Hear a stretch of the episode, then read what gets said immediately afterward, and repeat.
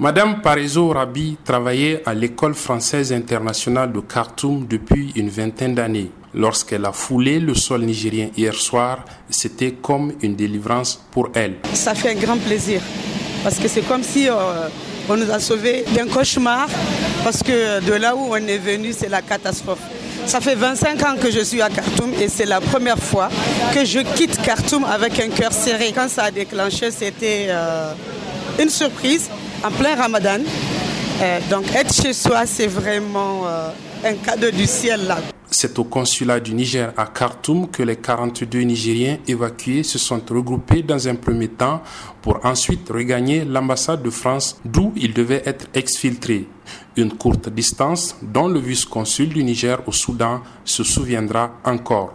Tahiru Bourema. Nous étions sur le terrain, nous avions vu combien c'était dangereux je dirais, périlleux.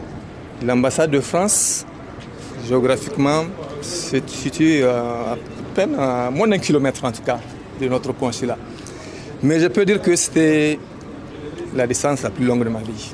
C'était avec des enfants, des filles d'à peine 3-4 ans. Et il pleuvait des balles. On a marché jusqu'à l'ambassade. Une quarantaine d'autres Nigériens est encore bloqués au Soudan. Selon le ministre des Affaires étrangères, toutes les dispositions seront prises pour les rapatrier également. Assoumi Massaoudou. Nous avons d'autres compatriotes aussi qui sont euh, restés au Soudan. Nous avons une quarantaine des étudiants pour l'essentiel. Et nous sommes en train de travailler à les ramener eux aussi au Niger. Inch'Allah, cela se fera.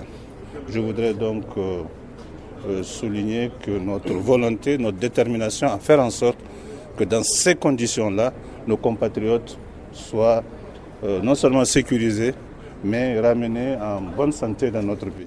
Grâce donc à la France, le Niger a pu rapatrier une première vague de ses ressortissants au Soudan, une manifestation supplémentaire de la bonne coopération entre les deux pays, selon le diplomate français à Niamey, Sylvain Ité. C'était une volonté euh, de la ministre des Affaires étrangères euh, française et du président de la République que de euh, venir au secours de, ces, de ces compatriotes nigériens en, situation difficile.